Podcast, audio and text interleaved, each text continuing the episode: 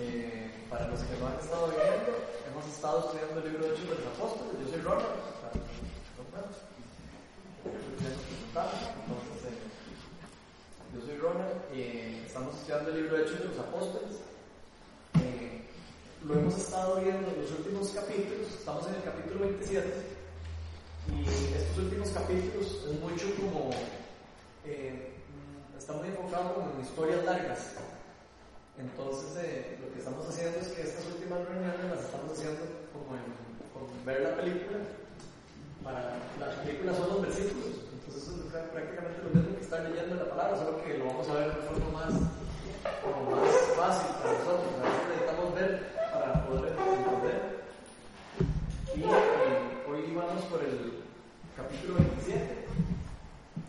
Eh, voy a poner un poquitito, como siempre, antes de lo que vamos a ver hoy, eh, que fue lo que vimos la semana pasada, para que los que no vinieron por lo menos se, se pongan al día, pero bueno, se, se los resumo así rápidamente.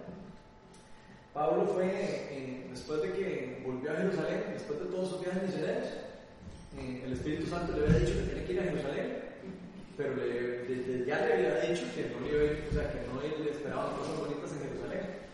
Le, compañeros de él dijeron que no fuera, que no fuera a Jerusalén, y él, él no, él sentía que el Espíritu de Dios lo estaba llamando ahí, inclusive que fuera a sufrir la, alguna causa para Cristo. Entonces él llega a Jerusalén, eh, va al templo, y casi que los, los primeros dos días que estén ahí, lo agarran ya los judíos, ¿verdad? Que ya sabían, ya habían varios judíos que habían prometido matar a Pablo. O sea, 40 personas habían prometido que no iban a comer ni a tomar nada hasta matar a Pablo. Ese es el, digamos, el contexto en el que estaba, se estaba moviendo, digamos, todo este ambiente. Digamos, a Pablo lo querían muerto como fuera lugar. Entonces Pablo, aún así, vuelve a Jerusalén después de todos estos eventos. Y está, eh, lo agarra un gobernador, eh, un centurión lo agarra de la turba, la, prácticamente lo están casi que ya apedreando para matarlo. Y en eso llega un, un emperador romano, un centurión romano, y como que quita la turba, entonces como que lo arresta, eh, donde, donde, ya lo está llevando, eh, Pablo habla en griego para que el, para que el, centurión como que se dé cuenta que él no es el que él pensaba que era, él pensaba que era otra persona. Entonces le habla en griego y dice, ¿usted habla griego? Sí, entonces sí, sí, sí, yo hablo griego, ¿verdad? Y entonces empezó una conversación, termina, termina él eh, predicando al frente de los judíos, eh, lo entonces lo tienen que llevar. Eh, después, este, se dan cuenta que habían hecho este plan para matar a Pablo y un, una persona viene y le avisa al, que tenía preso Pablo y le dice que quieren matar a Pablo. Y entonces eh, este lleva a Pablo escoltado hasta donde Félix, que era uno de, uno de los gobernadores de, de, de ahí. Félix eh, ve el caso, le explica a Pablo todo el, prácticamente todo su testimonio. Él ve que no tiene nada, pero como eh, todos los gobernadores que estaban en esa época siempre querían como agradar a los judíos, porque si ellos no agradaban a los judíos, les enfrentaban.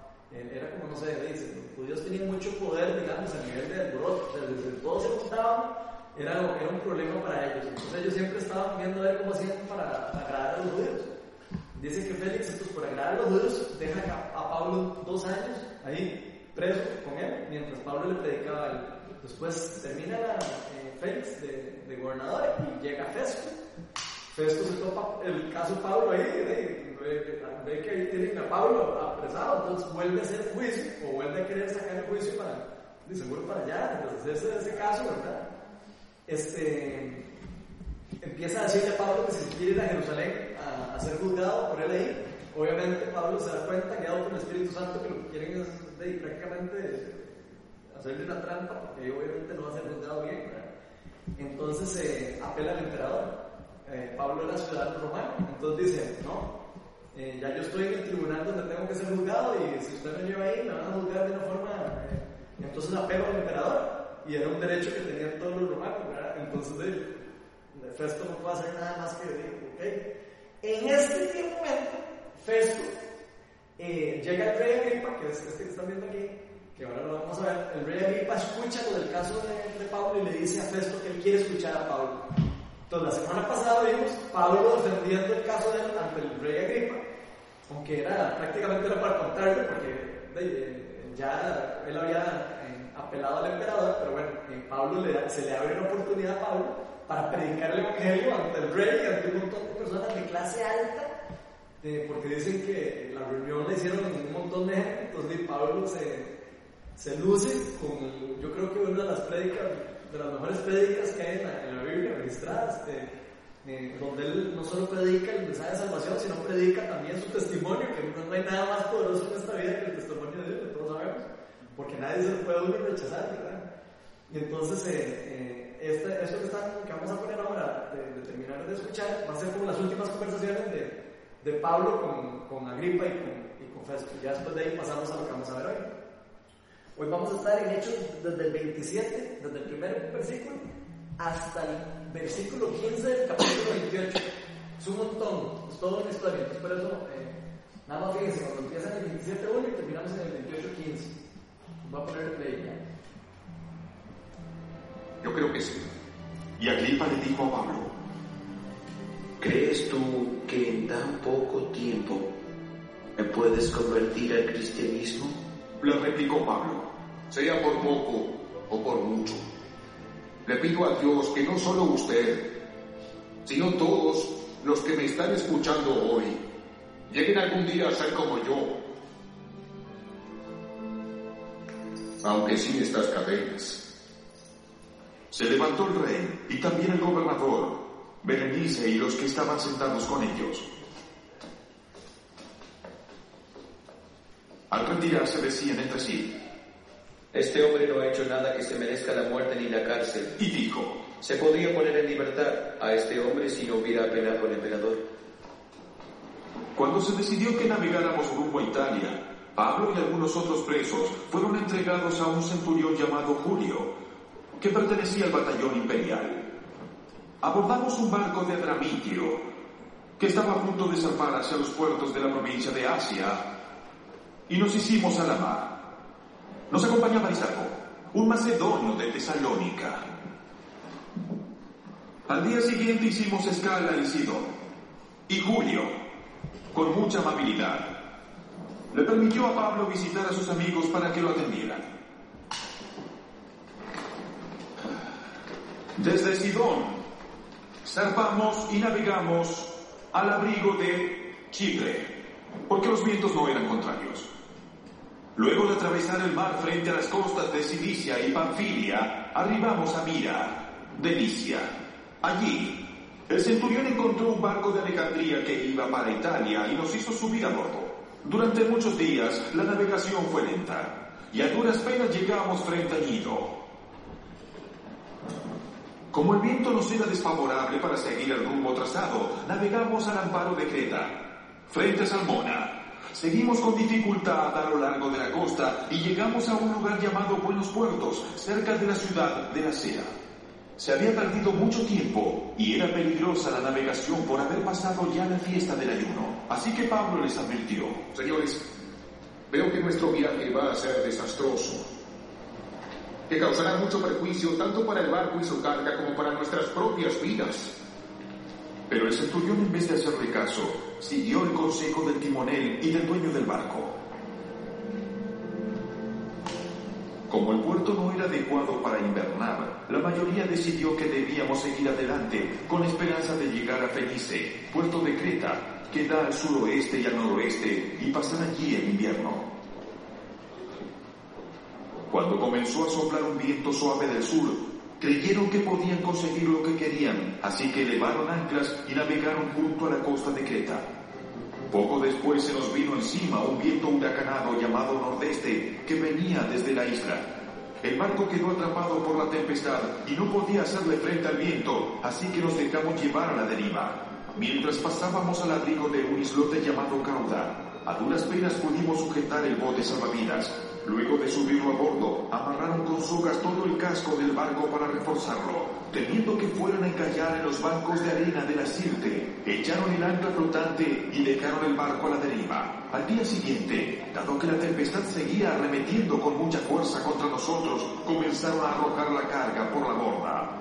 Al tercer día, con sus propias manos, arrojaron al mar los aparejos del barco. Como pasaron muchos días sin que aparecieran ni el sol ni las estrellas y la tempestad seguía arreciando, perdimos al fin toda esperanza de salvarnos. Ya teníamos mucho tiempo sin comer, así que Pablo se puso en medio de todos y dijo, Señores, debían haber seguido mi consejo y no haber zarpado de Creta. Así se habrían ahorrado este prejuicio y esta pérdida. Pero ahora los estoy exhortando a cobrar ánimo, porque ninguno de ustedes perderá la vida, solo se perderá el barco. Anoche se me apareció un ángel del Dios a quien pertenezco y a quien sirvo, y me dijo, no tengas miedo, Pablo. Tienes que comparecer ante el emperador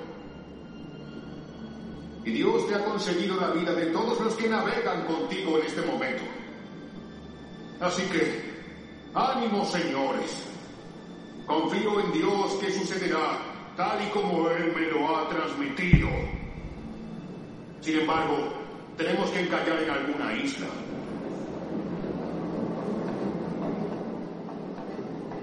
Ya habíamos pasado 14 noches a la deriva por el mar Adriático.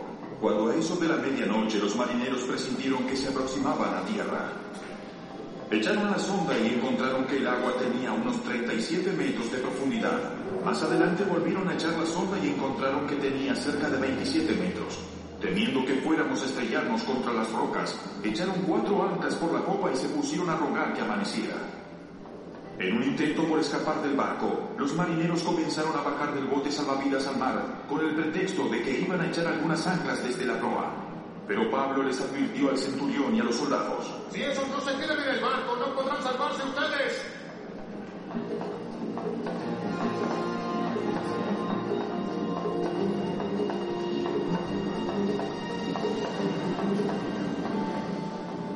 Así que los soldados cortaron las amarras del bote salvavidas y lo dejaron caer al agua.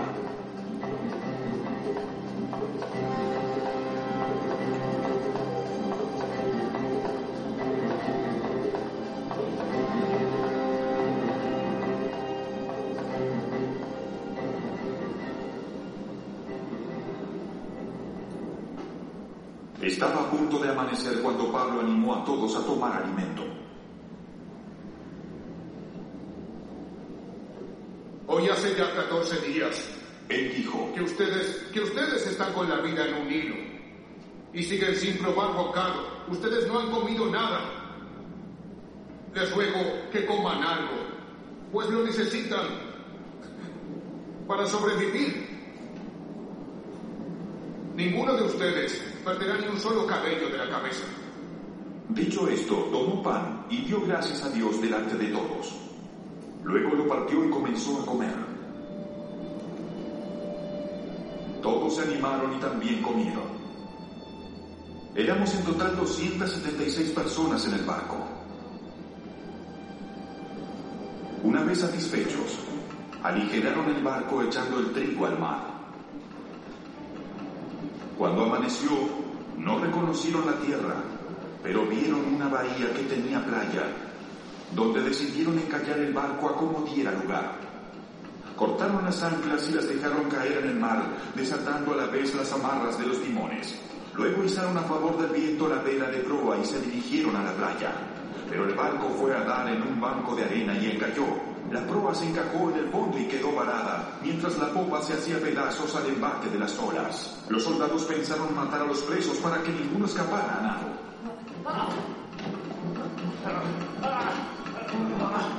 Pero el centurión quería salvarle la vida a Pablo y les impidió llevar a cabo el plan. Dio orden de que los que pudieran nadar saltaran primero por la borda para llegar a tierra y de que los demás salieran valiéndose de tablas o de restos del barco. De esta manera todos llegamos sanos y salvos a tierra. Una vez a salvo, nos enteramos de que la isla se llamaba Malta. Los isleños nos trataron con toda clase de atenciones, encendieron una fogata y nos invitaron a acercarnos porque estaba lloviendo y hacía frío. Sucedió que Pablo recogió un montón de leña y la estaba echando al fuego cuando una víbora que huía del calor se le prendió en la mano. Al ver la serpiente colgada de la mano de Pablo, los isleños se pusieron a comentar entre sí. Este hombre es un asesino. Aunque se salvó del mar, La justicia divina no va a consentir que siga vivo. Pero Pablo sacudió la mano y la serpiente cayó en el fuego y él no sufrió ningún daño.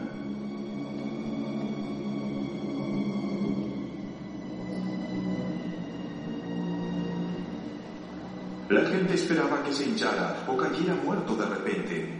Pero luego de esperar un buen rato y de ver que nada extraño le sucedía, cambiaron de parecer y decían que era un dios. Cerca de allí había una finca que pertenecía a Publio, el funcionario principal de la isla. Este nos recibió en su casa con amabilidad y nos hospedó durante tres días. El padre de Publio estaba en cama, enfermo con fiebre y disentería. Pablo entró a verlo y luego de orar le impuso las manos y lo sanó.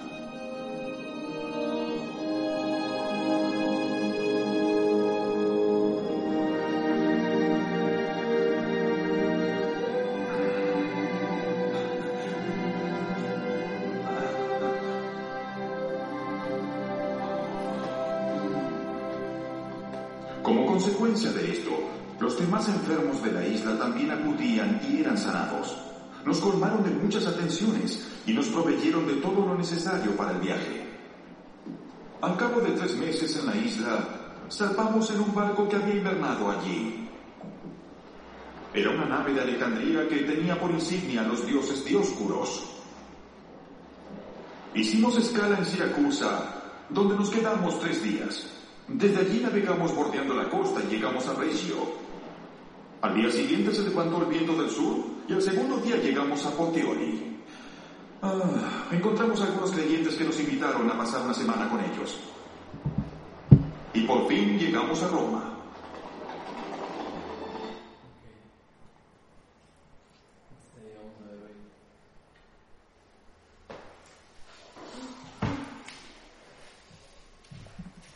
Diferente un poco esa película, ¿verdad? Yo estoy, usted- estoy usando la misma dinámica. Ah, sí. Es increíble, pero así. Sí, sí, es bastante, yo creo que es eh, bonito porque es como, ya no solo leerlo, sino también como verlo, ¿verdad? Y Tal vez no es exactamente la, la representación exacta, pero sí nos da una idea como más clara de lo que está pasando. Algunos son más visuales, ¿verdad? otros no. ¿Qué, qué, qué, les, qué les llamó la atención del- de, todo este pasaje que, que, que vimos hoy? Algo que les haya llamado la atención. que Dios prometió algo y lo cumplió. Se deshizo el ellos llegaron. ¿Sí? ¿No te pasa? ¿Qué más prometió Dios? Lo que había prometido Dios antes. De llevar a Pablo. Digo, pero si por eso no, no, no me viene idea. que Dios prome- prome- hace, o sea, pa- hace- cuando Dios promete algo, Dios lo cumple. Y entonces me parece muy chido eh, ver que eh, tiempo atrás, inclusive antes de que él fuera para Jes- Jerusalén, Jesús le había dicho que le iba a pasar, le iba a pasar duro, pero que él lo iba a llevar a Roma a predicar. O sea, ya eh, cuando ya Pablo estaba, eh, cuando lo habían atrapado y lo habían agarrado entre todos y había esa revoltija que les había contado, a Pablo se le, apare- se le aparece Dios en la noche, o un ángel, eh, y le dice que, que no se preocupe, que nada le va a pasar a él, que él, va, que él lo quiere predicando en Roma. Entonces, qué lindo ver eh, cómo, de verdad, no solo después lo que vemos aquí, aquí vemos, eh, eh, aquí vemos el don de profecía, digamos, en acción. Digamos, estamos viendo a Pablo profetizando algo que va a pasar. También. Entonces, es muy, chido, ¿verdad? Dios, Dios habla, Dios promete, pero Dios también puede hablar a través de, nosotros, o a través de algunos de nosotros, y darnos algún tipo de, no sé, de discernimiento o de algo de lo que va a pasar. Eh, ¿Qué piensan de eso? Eh, ¿cómo- en, qué le, qué le sirvió a Pablo eso, en este caso? Yo creo que mucho de que independientemente la profecía muchas veces puede ser que el Señor nos haya hablado algo, pero en el camino, en medio de las circunstancias, muchas veces como que empezamos a menguar. Entonces como que tal vez, eh, por más que haya sido claro, es que cuántas veces hemos recibido, digamos, algo con muchísima claridad de parte de Dios, hermanos, donde se va poniendo la tormentica así y se empieza, digamos, a, a, que, a desarmar el barco y, ¿cómo se llama? Y que te quieren asesinar y que se te, se te cae una cuita, te, te cae una, te sale una culebra, o sea, independientemente en el camino, ya poniendo en el, en el ejemplo, digamos, de uno, cuando las cosas, independientemente de Dios, han mo- mostrado que tienes una meta, un lugar donde vas a llegar, y el camino se empieza a, por más que Dios tiene promesas firmes para vos, muchas veces ahí eh, frenqueamos y, y- y tal vez eh, no, no, ve- no, no vemos el ejemplo que tuvo Pablo, que tenía la, la confianza hasta el final, la seguridad de que iba, iba a llegar, ¿verdad? La convicción. La convicción, Sí, exactamente. porque aunque las condiciones dijeran todo lo contrario, él lo siguió creyendo y lo afirmaba así con, estaban con él y todo. Y así fue efectivamente. Así es. O sea, Jesús había dicho que le iba a llevar a Roma. Y ustedes vieron todo lo que pasó Pablo antes de llegar a Roma. O sea, es increíble.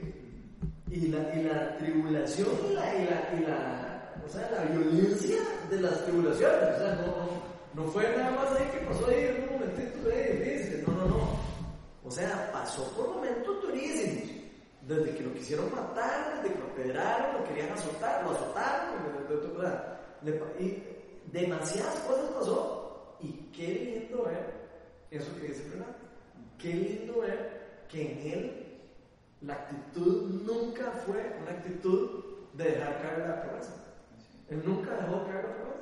Él te- tenía firme en su corazón que el Señor lo había llamado y que iba a llevar a Roma. Y yo la pregunta que me hago es,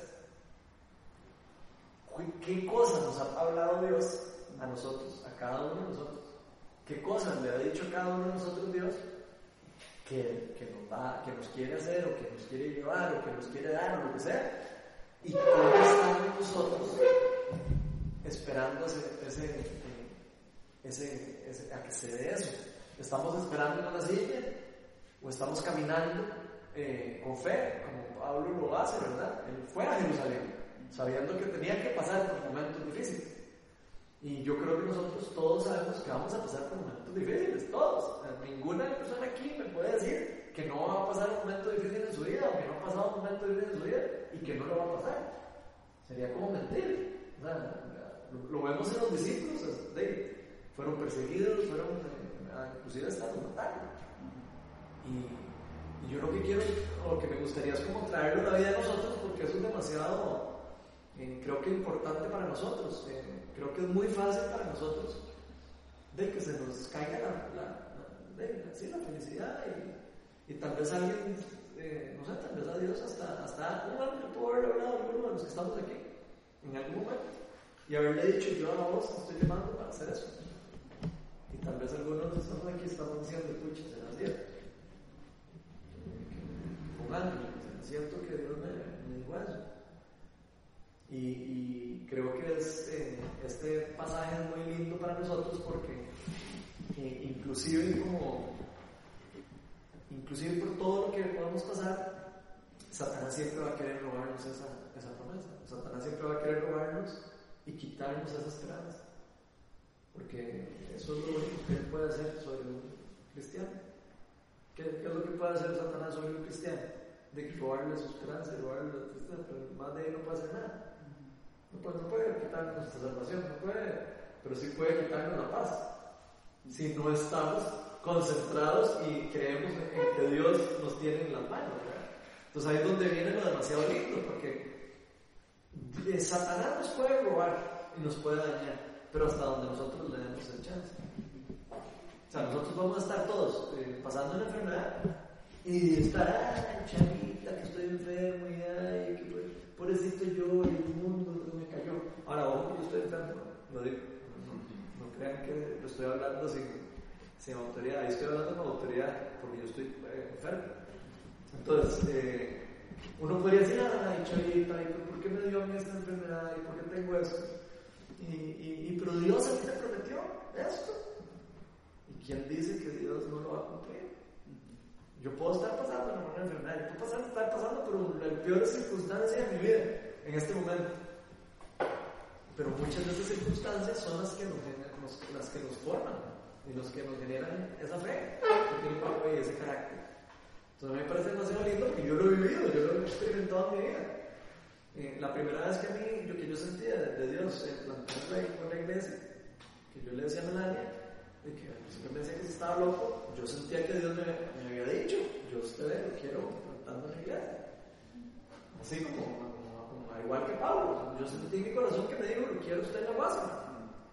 Tan así que vendí mi casa y nos estamos construyendo aquí para irnos a plantar la iglesia en la guasa. Y en eso caí enfermo. Y uno diría, hey, ¿cómo es la vara? ¿Qué pasó? ¿A dónde está Dios? ¿Quién cree que, quién cree que es el que está actuando ahí en esos momentos? Cuando ya Dios nos dio una promesa y alguien la empieza a perseguir. quiere robarle a uno lo que ya uno Dios le dio. Entonces la pregunta es, ¿cómo vamos a vivir nosotros la vida? ¿Vamos a vivir en, en el pobrecito de lo que estamos viviendo o vamos a vivir amarrados de la promesa y agarrados de la promesa y caminando hacia donde Dios nos quiere llevar? Porque Dios, yo sé que tiene una promesa para cada uno de nosotros aquí, para diferentes cosas. No, no todos están llamados a plantar iglesia, pero algunas personas Dios los llama para cosas importantes.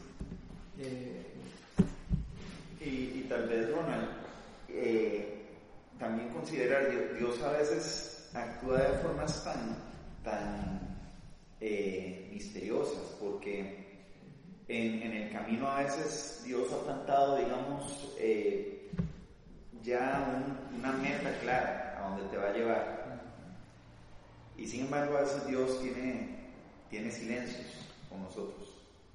O sea, muchas veces tal vez, eh, y lo vemos en varios personajes bíblicos, ¿verdad? Que, que tal vez hay, hay, a veces donde sentimos que las oraciones de nosotros rebotan en el cielo brazo, no responde, pero Señor, ¿estás realmente consciente de lo que está pasando, etcétera? Y, y efectivamente ya Dios había hablado, o sea, ya te había hablado, ya te había dicho.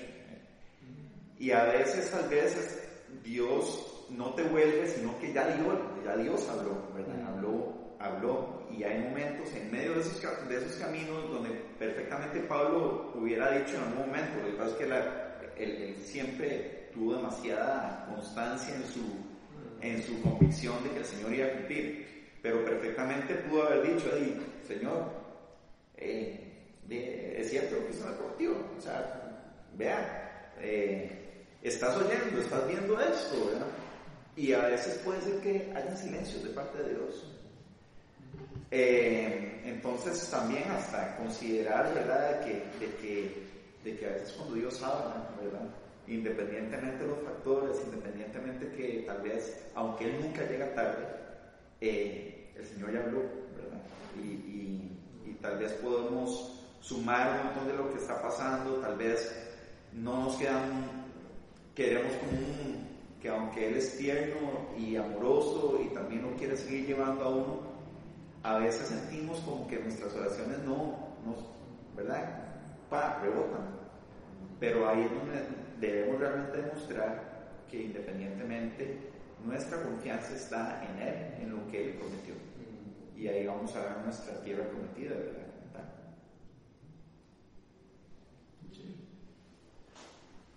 ¿Ningún comentario?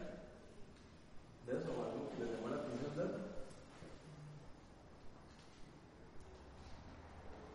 Sí, digamos, yo me atrevería a decir aquí, cuando él dice, eh, cuando Pablo dice, ahora los exhorto a cobrar ánimo porque ninguno de ustedes perderá la vida, solo, solo se perderá el barco.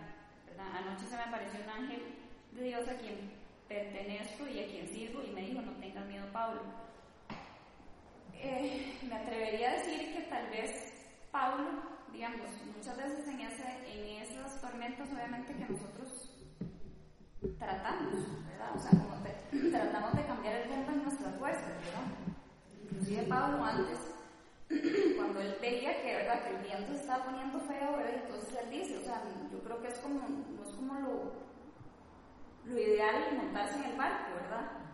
Pero yo digo, obviamente ya se montan y todo, y yo veo aquí como la actitud de Pablo de siempre buscar de Dios, ¿verdad? O sea, en la tormenta, digamos, a veces siempre queremos saber nuestras fuerzas, pero veo la actitud de Pablo que buscó de Dios, ¿verdad? O sea, me atrevería a decir que en ese momento cuando le aparece el ángel es porque de fijo de, de, tuvo que haber estado orando, ¿verdad? Igual cuando nosotros estamos en algún problema, ¿de dónde estamos recibiendo esa, ese ánimo?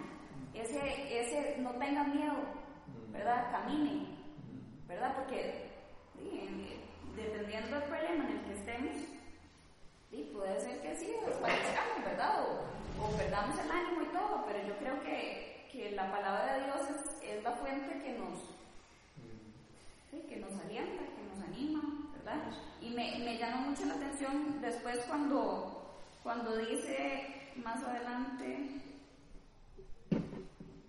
cuando ve a los otros y le dice que estaban ahí y que, y que les dice que ninguno había tomado alimento ya hacía 14 días. ¿En cuál estaba Mela, perdón? ¿En, ¿En, qué versículo?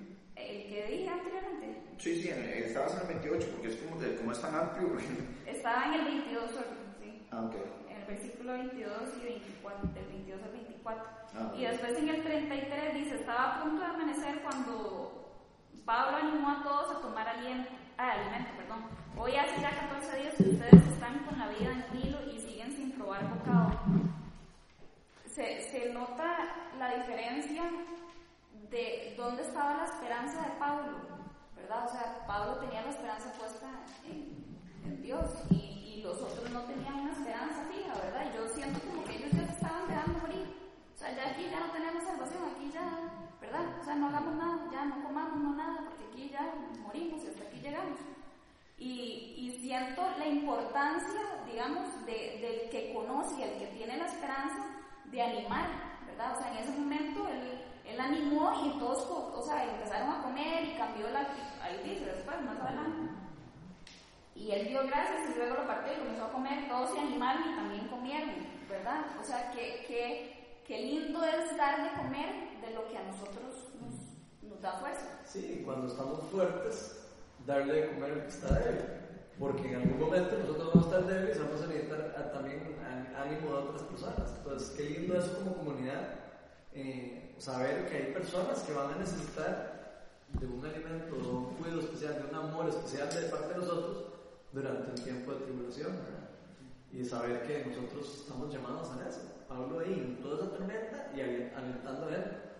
Uno diría, pero eh, eh, sí, es que eso es lo que fuimos llamados a hacer, hacer luz en la oscuridad, hacer eh, reflejo de, de, del amor de Dios en cualquier lugar donde estemos, en cualquier...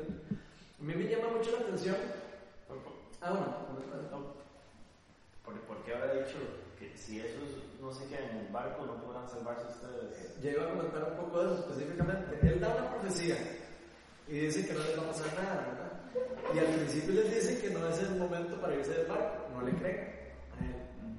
A mí me llama demasiado la atención cómo Dios, eh, digamos, de alguna manera eh, le, le, hace ver a las otras personas que Pablo está con el Dios verdadero. Porque él, él, al principio no le creen lo que él dice, como cuando él siente que no es lo correcto ir en el barco, probablemente también lo sentido de Dios, de que, de que algo, algo va a pasar.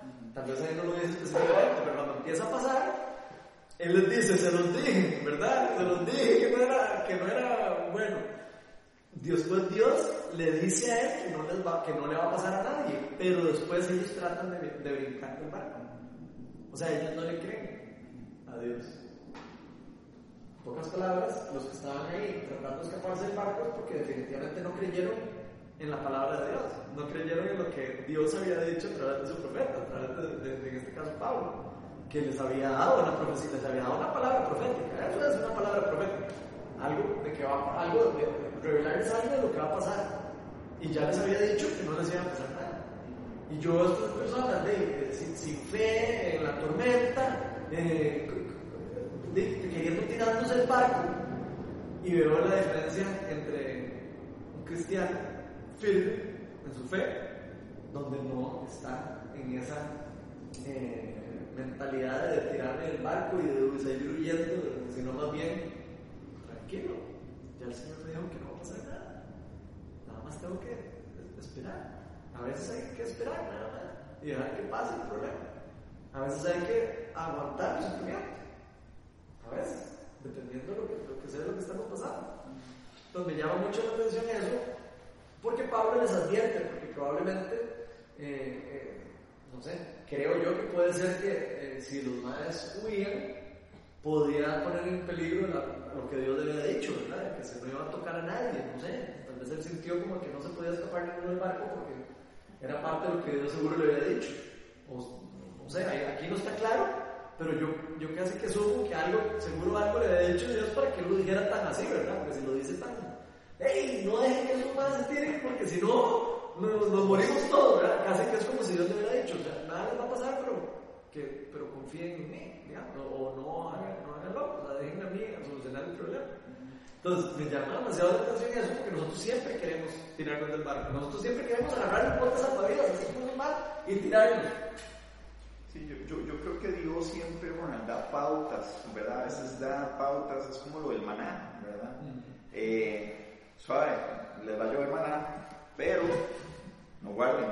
Lo que necesiten. ¿verdad? Exactamente. Entonces, digamos, yo, yo creo que eh, creo que mucho es como de una, un- una vez más Dios diciendo, o sea, confía en lo que le estoy diciendo. O sea, y, y, y la parte de soltar, ¿verdad? Cómo cuesta, digamos, cuando de, si el, el asunto se de ahí se hay un barrial en el camino, vos querés agarrar las riendas y, y no seguir caminando como venías caminando, sino que querés hacer, saltártelo de alguna forma. Y Dios tal vez, entonces ahí realmente el soltar tuyo, que vos le estás diciendo, ok Dios, voy a soltar esta situación. Independientemente, venga lo que venga, yo voy a soltar. Pero en el camino, de, viene un guindo, viene, de- de- te sale críticas, eh, te despidieron, eh, caos por todo lado, y hay un norte que vos sabes cuál es. Entonces ahí, ¿qué tanto la- la- la- el asunto tuyo de que sí, Señor, envíame a mí, yo voy a soltar las riendas y todo el asunto, ¿qué tanto estás vos soltando esas riendas en medio de eh, el camino, verdad? Pero sí. Sí, ¿verdad? Sí, sí, y es, eso, es- no sé, se me viene a mí que también, digamos, hay, hay una batalla que uno está viviendo en Caine, ¿verdad? O sea, que, que es la circunstancia que vos estás viviendo, pero hay otro mundo que se construye en la mente, ¿verdad? O sea, hay algo que vos ves y percibís y, y, y ves que estás ahí, pero hay otro que la mente vuela Sí, no, y crea un castigo mucho más grande, ¿verdad? Mm. Y lo que nos corresponde a nosotros constantemente es estar apagando eso. Y la mente. Exactamente, exactamente, porque, porque, o sea, las circunstancias ya tienen un peso. Y si nosotros dejamos volar esas mentiras sin que sean verdad, Ah, o sea, es- exactamente. Yo me acuerdo en el caso cuando yo estaba enfermo, es decir, bueno, cuando estaba más, muy enfermo. Y me acuerdo que yo sufrí más por la batalla en la mente que por la enfermedad. Es una cosa que yo aprendí de mi enfermedad. Yo, ustedes no saben lo que yo sufrí en mi mente. De que me va a morir, de que me va a pasar esto. O sea, fue un mundo como si me fuera de, y dejé correr mi mente. Dejé correr el temor. Dejé correr. ¿Y dónde estaban las promesas de Dios? ¿A dónde estaban que Él me estaba llamando a hacer esto? ¿Dónde estaban que yo te escogí? ¿A dónde estaba el vos sos un hijo de Dios? ¿A dónde estaban todos en ese momento? O sea, lo, lo dejé ir. Y sufrí las consecuencias de dejarlo ir. Ya después empecé a, a como a dejar, a empezar a, ganar en la batalla de la mente. Porque gran parte de la batalla está en la mente. Eso es, muy cierto. Gran parte de la batalla espiritual está en la mente. Mucho de percepción de lo que nosotros creemos que es algo que va a pasar, que creemos que es bueno o malo para nosotros. Y a veces no le creemos a Dios lo que para Dios es bueno para nosotros o malo para nosotros. Yo creo que mucho está en la mente, mucho está en, en cuanto yo dejo, como dice Melania, correr la mente y darle campo a Satanás para que me, me devore. Porque él tiene poder para devorarme si yo se lo doy. ¿Cómo? De si me dejo ir en el temor, si me dejo ir en, el- la- inseguridad, si me dejo ir en la ansiedad, por supuesto que Satanás hace fiesta. Porque él tiene poder para, para activarse ahí, él tiene poder para moverse ahí. Pero no tiene poder cuando nosotros le decimos no se toque. Usted aquí no puede entrar. Ahí se corta el poder de Satanás y es demasiado lindo. Y obviamente muchas veces necesitamos ayuda porque nosotros estamos débiles en un momento. Como estas personas que estaban, estaban asustadísimos y no tenían al Espíritu Santo, esas personas, las que estaban ahí. Pablo era el único que prácticamente. Entonces, eh, qué, lindo ver, eh, digamos, esa diferencia, ¿verdad? De cómo, cómo deberíamos nosotros actuar, o sea, cómo nosotros deberíamos de ver las circunstancias, sabiendo que tenemos una de las cosas más importantes que, que existen en el mundo, que es la salvación. Que tenemos el Espíritu de Dios con nosotros. ¿Qué, mejor regalo que eso? No existe, mejor regalo. Ni siquiera sanarse una enfermedad mejor. Yo puedo sanarme una enfermedad, me puedo sanar una enfermedad, un día puedo morir. ¿Cierto que no? Pero la salvación, nadie me puede quitar. La salvación es algo, es un regalo eterno, es algo que no, no, no, no es una cuestión de, de, circunstancias ni de, temporalidad, es algo eterno. Entonces es demasiado lindo eh, poder poner la mente en esa, en esa eternidad, no en lo que estamos viviendo actualmente. Es como si pusiéramos la mente en un pedazo pequeño, no si nuestra vida es esta. Nosotros estamos preocupados por un pedacito que va aquí, que es el tiempo que estamos en la tierra, y todo el resto de, nuestra eternidad, que ya está, que ya, ya lo tenemos en, ganar. ¿A dónde estamos poniendo la mente? en esta parte, en esta parte chiquitita de la vida, en la parte eterna, en la parte donde va a durar para siempre y donde va a estar yo en, en, plenitud con el Señor. Entonces yo creo que siempre hay que como poner los ojos en eso, especialmente cuando uno está pasando una tribulación. No, no, todo está bien, es que no quiero sentarme. Ah, ok. No sé, ¿qué, qué piensas de eso? No, y, y vos dijiste algo tan importante, la, parte de el enemigo ataca en la mente, él tira dardos, él los tira, ¿verdad? Y si vos te, o sea, te descuidas, te, te, vas a creer alguna de esas.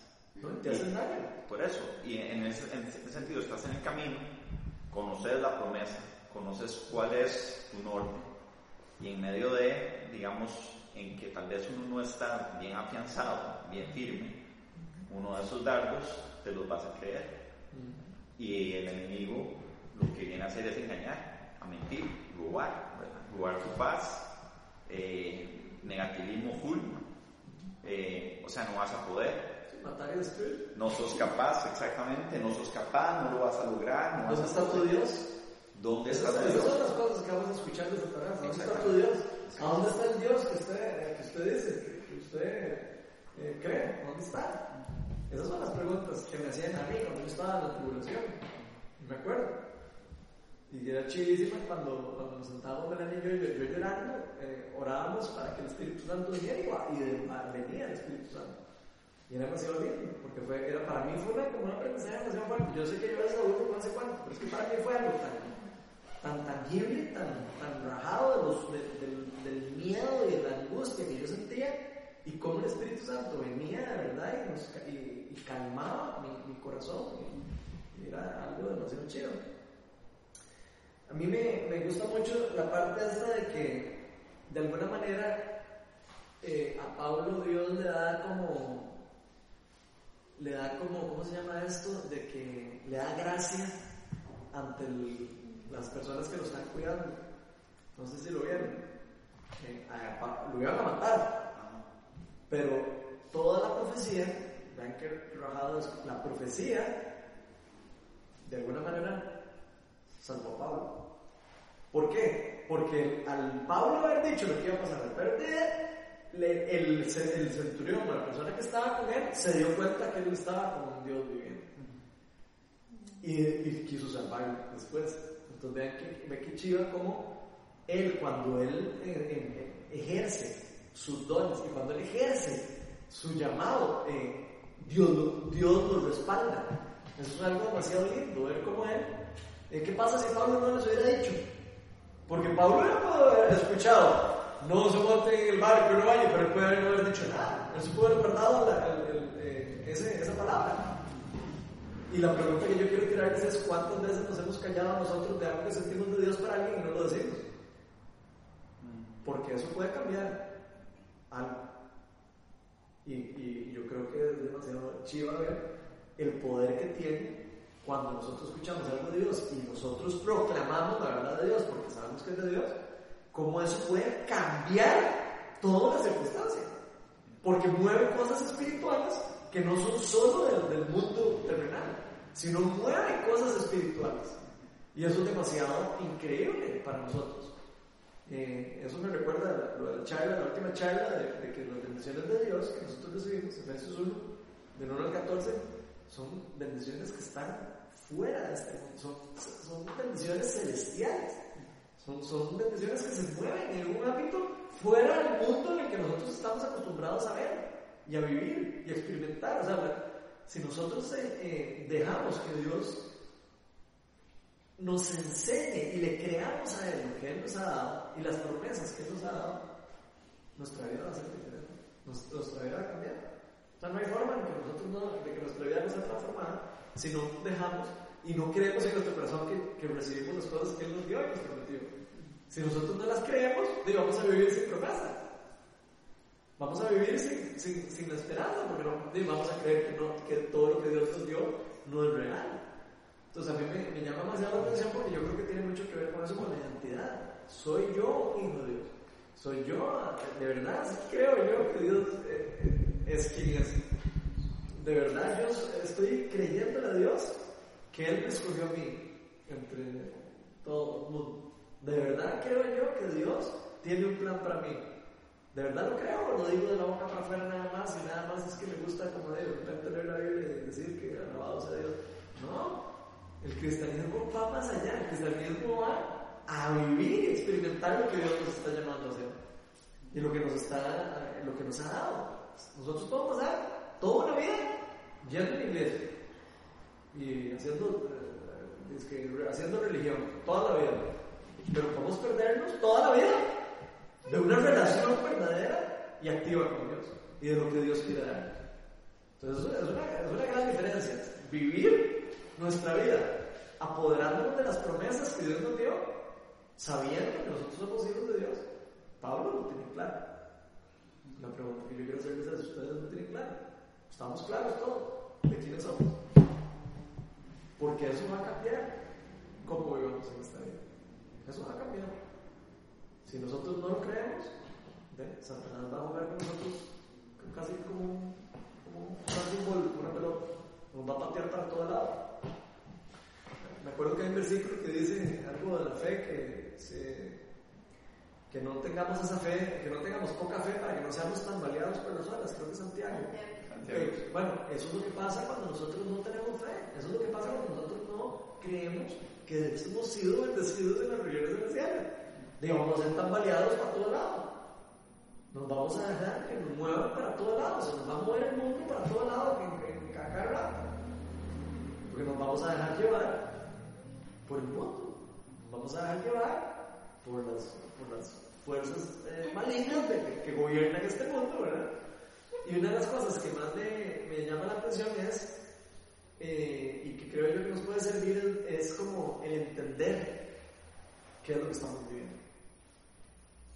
Saber qué es lo que estamos viviendo. Nosotros lo chido también que pasó ahí es que, que cuando llegó y estaba mi hermano enfermo, el, el enfermo y Pablo fue y lo que dice, no, entonces se olvidó lo que para también pasan ahora. ¿Sabes? Que no era como, como, como un derecho de Pablo único.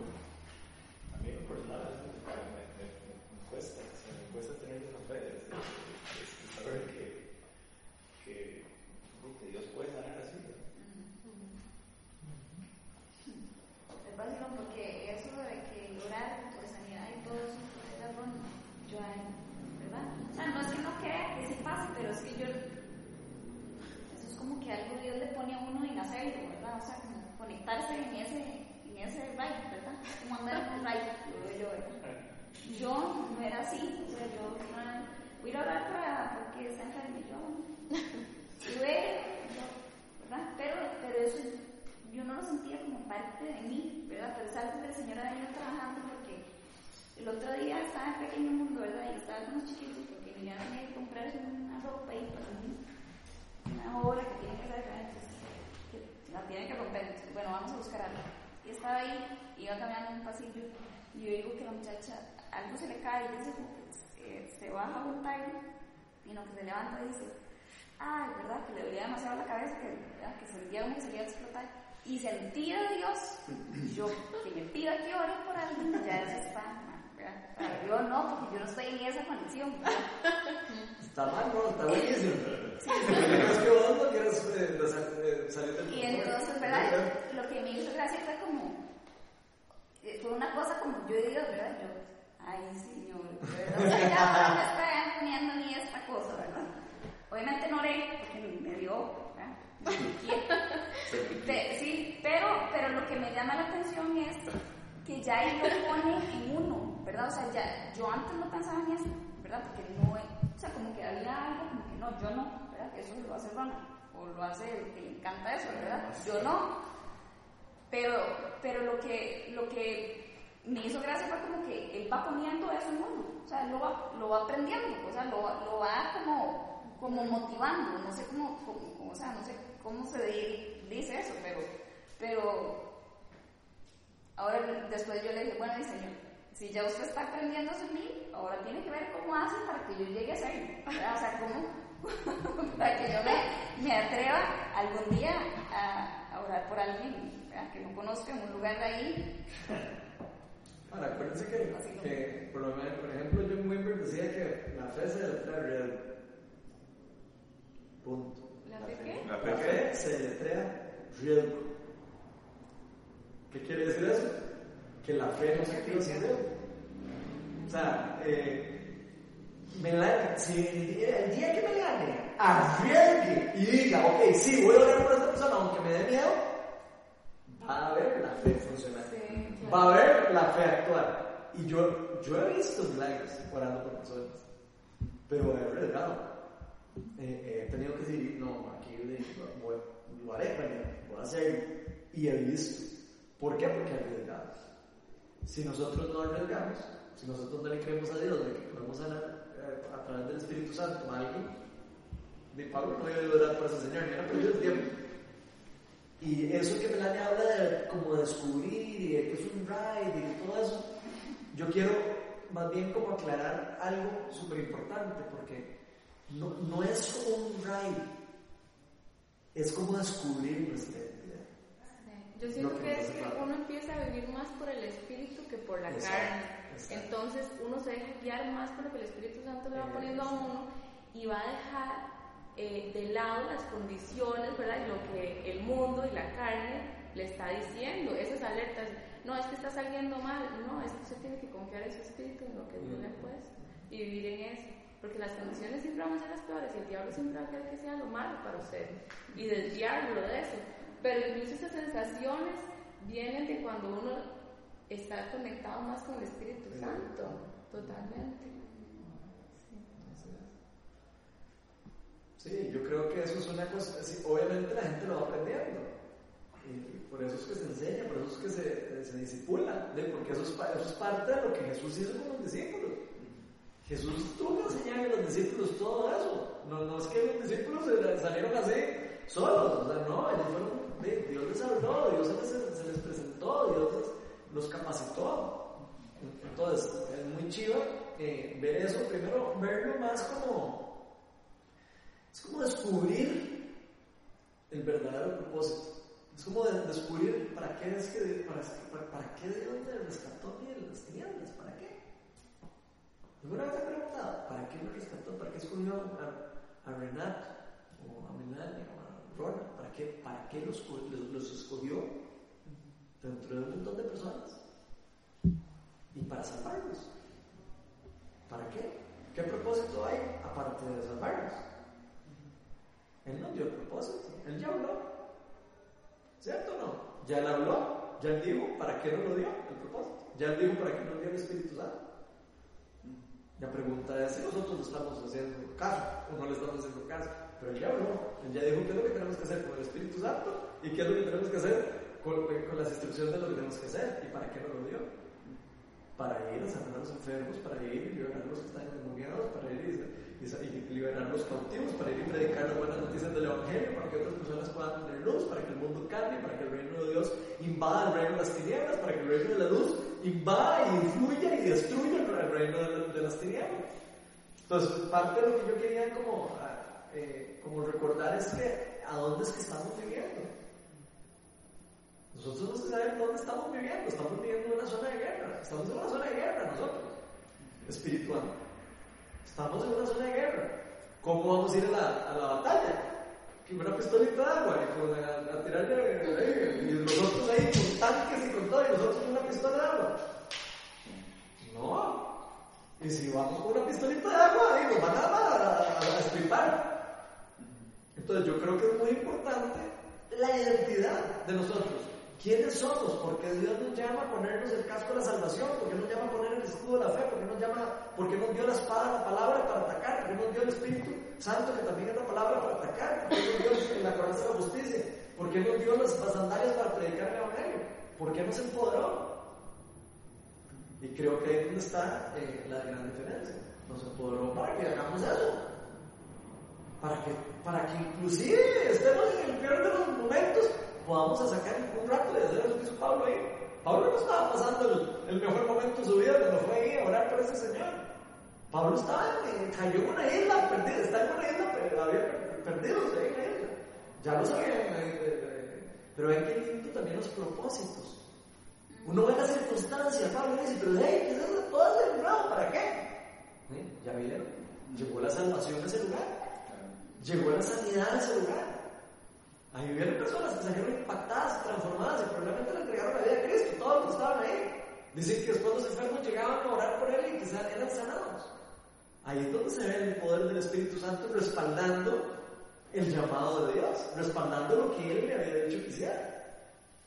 Y entonces yo quiero dejarles aquí la, pregunta y, y especialmente a los que no han experimentado eso. Como en el caso de Nelly que dice, yo no, no, no sé, no siento eh, eso, no siento. La pregunta de los millones es, ¿estás de verdad creyendo a Dios de que Él te llamó para eso? Si nosotros no le creemos a Dios que fuimos llamados para eso, nunca no, no lo vamos a poder vivir y no vamos a poder experimentar. Sí, y eso es, lo que, es vacilón porque eso es lo que yo vengo sintiendo, digamos, como que él me ha venido trabajando, digamos, sí, ¿verdad? Cada uno tiene su proceso.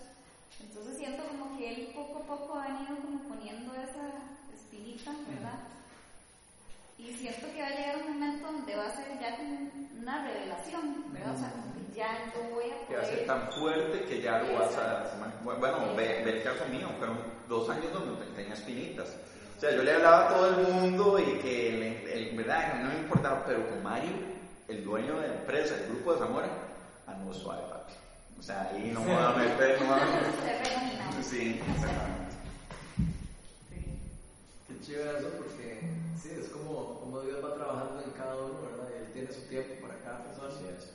Y como Dios le va enseñando, pero qué lindo como Dios lo, siempre nos va guiando hacia el propósito que tiene Sí, es lindo porque, digamos, Ronald, sí, él es como, siempre fue como más acelerado, ¿verdad? Digamos, en el proceso. Si lo podemos comparar así como una carrera, ¿verdad? Que yo fui la que lo que le dije, vamos, y después cuando él pasó la línea, la, ¿verdad? Del arranque, y se fue. Se me fue- se me fue el gol entonces, entonces, eh, sí, Así es, claro. Entonces, eh, ha sido vacilón porque el proceso ha ido, ¿verdad? Digamos, él, él empezó con, con eso, ¿verdad? Y yo era como muy quitada y todo el Espíritu Santo me daba miedo, y ¿verdad? Pero, pero poco a poco, ¿verdad? Es, es lo lindo ver también cómo, cómo Dios tiene un proceso con cada persona, tiene un tiempo también, ¿verdad? Y, igual se le va a ir revelando, o sea, se nos va revelando conforme también sí, le vamos dando campo también. Al principio yo era demasiado temerosa de esas cosas, pero como que ya después le he pedido a Dios que me revele, o sea, que yo quiero conocer esa parte, que, ¿verdad? ¿Y por qué le tengo que tener miedo? ¿Verdad? O sea, no tengo por qué tenerle miedo, si es, la- es Dios la que está actuando, ¿verdad? Entonces siento yo que, no ha sido revelación completamente, pero, pero la estoy esperando. Parece muy chido también para cerrar que recordamos que, que Dios son, son tres personas, ¿verdad? Y tenemos que estar en relación con las tres. No podemos dejar a una fuera de la ecuación. Y una de, la- de las personas es el Espíritu. Si nosotros restringimos el Espíritu Santo, si nosotros lo dejamos fuera de nuestra iglesia, estamos rechazando a Dios. Y eso es demasiado rudo, es demasiado fuerte. Porque nosotros sin el Espíritu Santo no podemos hacer nada. La misma palabra de Dios nos dice. Él es el que nos guía, Él es el que nos empodera, Él es el que nos da las fuerzas. Nosotros podemos querer aquí plantar una iglesia, pero sin el Espíritu Santo no podemos hacer eso nosotros. ¿no? Eso es imposible. Podemos poner, escucharlo todo, sin el Espíritu Santo, no, de verdad, no, lo- no nos mueve, no nos ayuda y no nos capacita, de ahí, tarde o temprano nos vamos a quemar. Tarde o temprano vamos a terminar quemados. De ahí, no, ya no vamos a poder cumplir por el objetivo correcto. ¿Por qué? Porque vamos a vivir nuestros esfuerzos, vamos a vivir más en nuestra carne y no en el espíritu. Dios lo que quiere es que vivamos más por el espíritu y menos por la carne. Y más en el espíritu es tener una relación con el Espíritu Santo. Más en el espíritu es invitar al Espíritu Santo a mi vida. Y para eso lo dejó Jesús en la tierra. ¿Para qué dejó el Espíritu Santo en la tierra? Si no es importante. Lo dejó porque es importante, lo dejó porque necesitamos estar en una relación con Él. Entonces yo creo que eso es muy, muy eh, creo que es importante para nosotros de conocerlo. Y la pregunta es, ¿le estamos abriendo la puerta o lo estamos dejando fuera? De nuestra casa, de nuestra iglesia, de nuestra vida, de de donde sea. Estamos queriendo tomar las decisiones y todas las cosas por lo que yo siento que es lo mejor. O estamos diciendo al Espíritu Santo, ¿eh? ¿Qué, ¿qué es lo mejor para mí? Lo estamos invitando.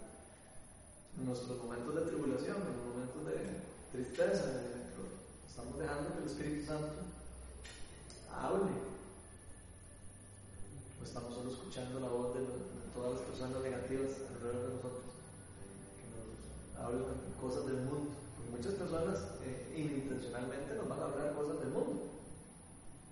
La pregunta es a cuál voz quieres yo escuchar.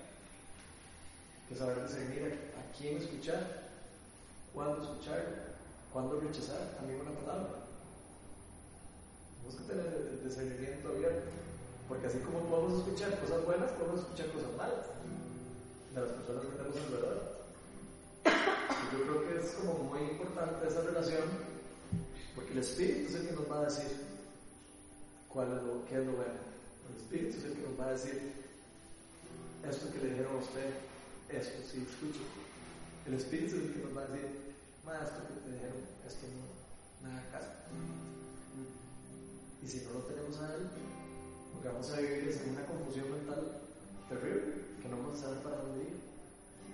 Nos vamos a dejar mangonear en las olas. No vamos a saber hacia dónde nos quiere llevar Dios.